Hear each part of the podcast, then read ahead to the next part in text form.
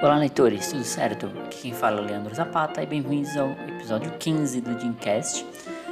É, hoje a gente vai falar um pouquinho sobre WandaVision, não é um episódio especial. A gente vai falar um pouquinho sobre como é, WandaVision contou a sua história. Esse não é o nome do quadro, né, que eu tô pensando ainda se é esse ou não. Mas a princípio, né, será como e tal história, né, contou a sua história. Então, por exemplo, é, a gente vai ter como WandaVision contou sua história hoje, mais pra frente a gente vai ter como o Falcão e Soldado Invernal contou sua história, como Hilda contou sua história, então a gente vai ter alguns episódios planejados aí já, né, pra gente fazer. E, mas basicamente é isso, a gente vai ver, analisar um pouquinho, né, o que acontece na história de WandaVision, né, e chegamos aí à conclusão se foi uma boa, uma história bem contada ou não. Bom, é, duvido que vocês não conheçam, né, mas WandaVision foi a primeira das séries, né, que a Marvel Studios anunciou pro Disney Plus nenhuma das 45 séries. não, não que seja 45, né, claro. Mas, enfim. Um, e é o pontapé inicial da quarta fase, né, da fase 4 do universo da Marvel, né, de heró dos heróis mais poderosos da Terra. E essa série ela tem uma premissa bem bizarra, assim, é uma história bem diferente é, desde Once Upon a Time. Então, assim, nenhuma série teve uma premissa tão diferente. Mas a ideia é que WandaVision ela criou um universo de sitcom, né? É, estrelando dois Vingadores, no caso a Wanda e o Visão. Né? Mas tudo isso é pra gente entrar um pouquinho dentro da mente da Wanda né? e ver como que ela tá lidando com todas as percas que ela teve durante a vida dela. Então vamos ao world building, né? Uh, apesar de ser bem simples, né, e depois de uma série de 23 filmes, o WandaVision ela já tem o seu mundo construído, né, além de ser o mundo real, um mundo que a gente conhece, né, ele tem um, outros 23 filmes que vieram antes, né, que também construíram esse universo aí, no caso para a série.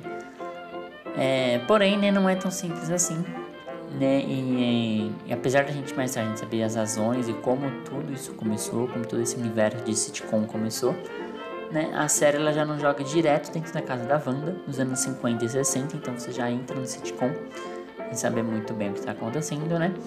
E é, assim como a maioria dos sitcoms americanos, né, a maior parte da história se passa dentro dessa casa, mesmo que a casa ela mude conforme os episódios vão passando e cada episódio é uma casa diferente dentro do daquele contexto daquele, daquele, daquela década.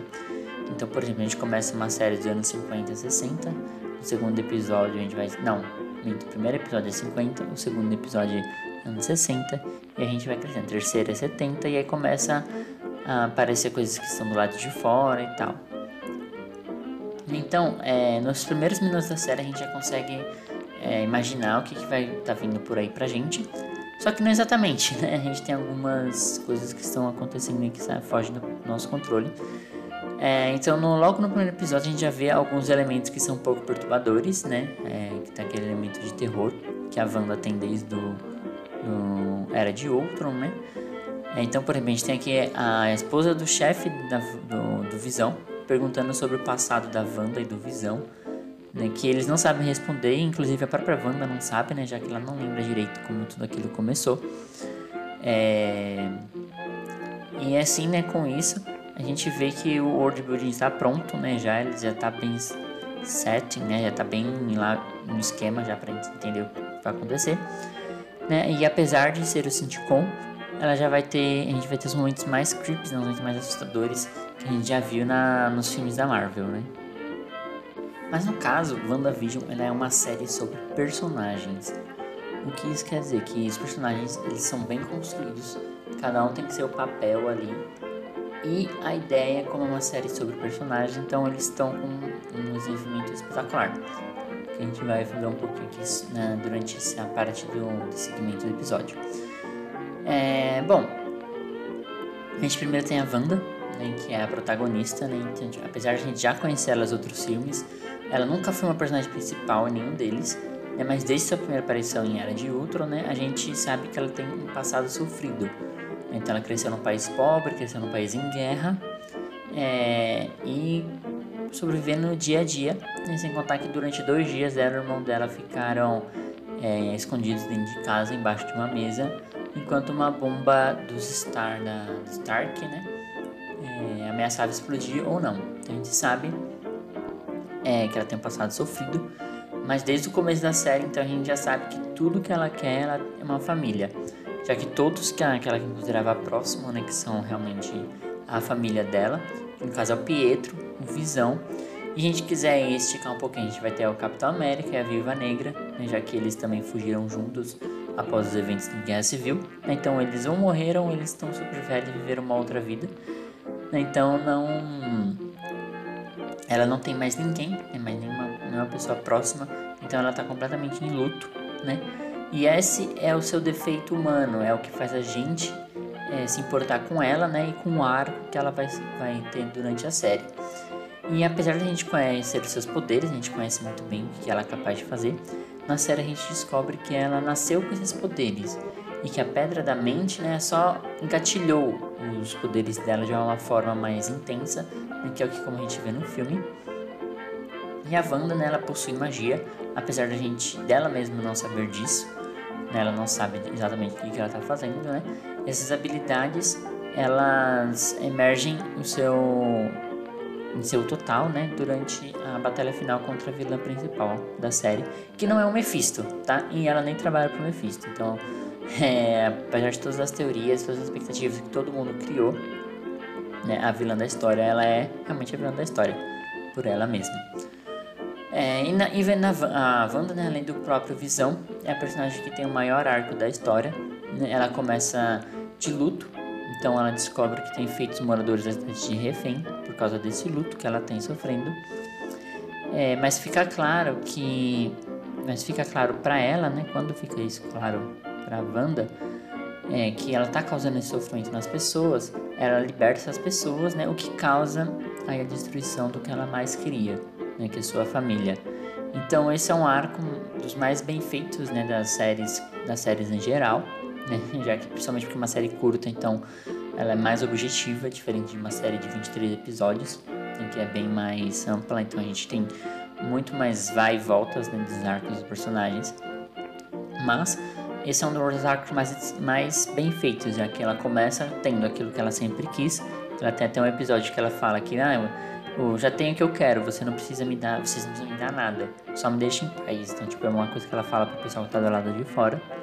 Então você percebe é, que tipo ela já tem o que ela quer, só que no fim ela precisa abrir mão disso pelo bem maior e pelas coisas que ela, pelas outras pessoas, né? Pelas as coisas que, eu, que, que as pessoas esperam de um super-herói. Já em relação à visão, né, ele é um personagem um pouco mais complicado de se classificar, né, mas a gente eu imagino, né, que o melhor lugar para ele seja como ajudante, né, ou pelo menos nos primeiros episódios. É, ele traz, né, com ele mesmo a, uma marca daquele que é o confidente de Wanda, né, mas ele também é o personagem que está mais nas escuras durante toda a série. Então, o arco dele é basicamente descobrir o que está acontecendo, né, e ver como isso pode afetar a própria Wanda, né. E quando ele descobre, né, em um momento crucial da série chega, ele permanece ao lado da protagonista né? E ele é ele que dá os maiores conselhos para Wanda para trazer essa maior mudança sobre ela. Então, é, aqui né, o Visão nessa série, então ele vai servir principalmente como o personagem ajudante, o personagem confidente. É, a próxima personagem que é mais importante também é a Agnes, ou Agatha Harkness, né, como a gente sabe, e foi ela o tempo inteiro. é, Desde o momento da sua aparição, como ela vizinho Gereta, a Agatha a princípio ela se mostra como amiga e confidente. Né? É, ela sempre traz consigo objetos ou alguma coisa que a Wanda e o Visão precisam naquele momento. Então é bem, bem clichê de, de sitcom, né? É, só que no final a gente descobre que ela é a vilã e que ela vem manipulando em todas as coisas que aconteceram até então.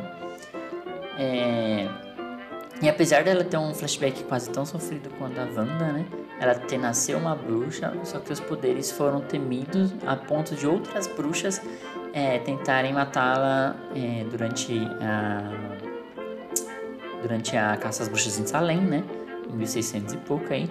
E uma dessas bruxas era a própria mãe dela. É, então, assim que ela mostra o seu poder, é, para Wanda, né, a gente descobre que ela está subjugando a Wanda, uma das pessoas mais poderosas do universo, usando o básico da magia, justamente porque a Wanda não tem esse conhecimento que a Agatha tem.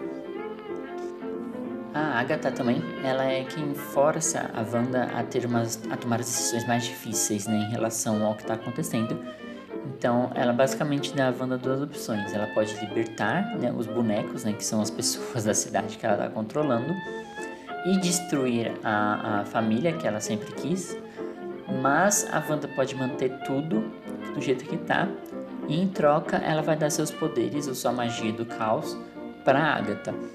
Que não é uma decisão fácil na parte pela parte de Wanda, né? É o que a própria Wanda tem dificuldade de escolher. Então, se você vê durante a série que a Wanda ela tira, ela abre a, as barreiras, mas depois ela fecha as barreiras, né? Só que é, por pelo fato dela ter é, obrigar a Wanda a tomar essa decisão, ela tá forçando a protagonista a crescer na história, né? Então é, apesar da batalha final, né, de tudo de, que a gente espera de uma batalha final contra um ser mágico, né, ela está cumprindo principalmente essa função de antagonista durante a história. É, vamos falar um pouquinho também agora sobre o enredo.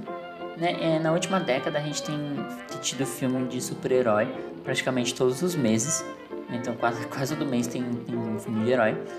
Né? O que a gente cria, o que cria uma saturação estranha em relação ao gênero, então a gente já está acostumado, a gente já sabe todos os clichês pode acontecer em filmes de heróis, né? É, apesar de ter algumas séries que estão fugindo bem disso, como The Boys, por exemplo, que é uma série que realmente é sobre super-heróis que são totalmente fora do que a gente está acostumado, né? a gente está cansado de ver as mesmas coisas durante os filmes.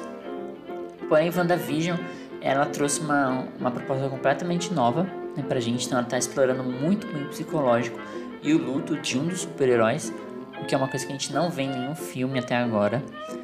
É... Mas, e apesar de no final, né, a gente ter aí o, o, que toda a história de origem da Marvel tem, que é um super-herói combatendo um outro que tem o mesmo set de poderes ali, né, os riscos pessoais para Wanda, a perca que ela vai ter ali, é muito maior do que, por exemplo, foi no primeiro Homem de Ferro. A Wanda ali, ela já tá num ponto da vida dela em que ela, tipo, já teve muitas coisas que ela quis. Ela já teve uma família que ela perdeu, ela teve um irmão que ela perdeu, ela teve um... um, um vou chamar de amante, não é diamante, ela teve um amor que ela perdeu.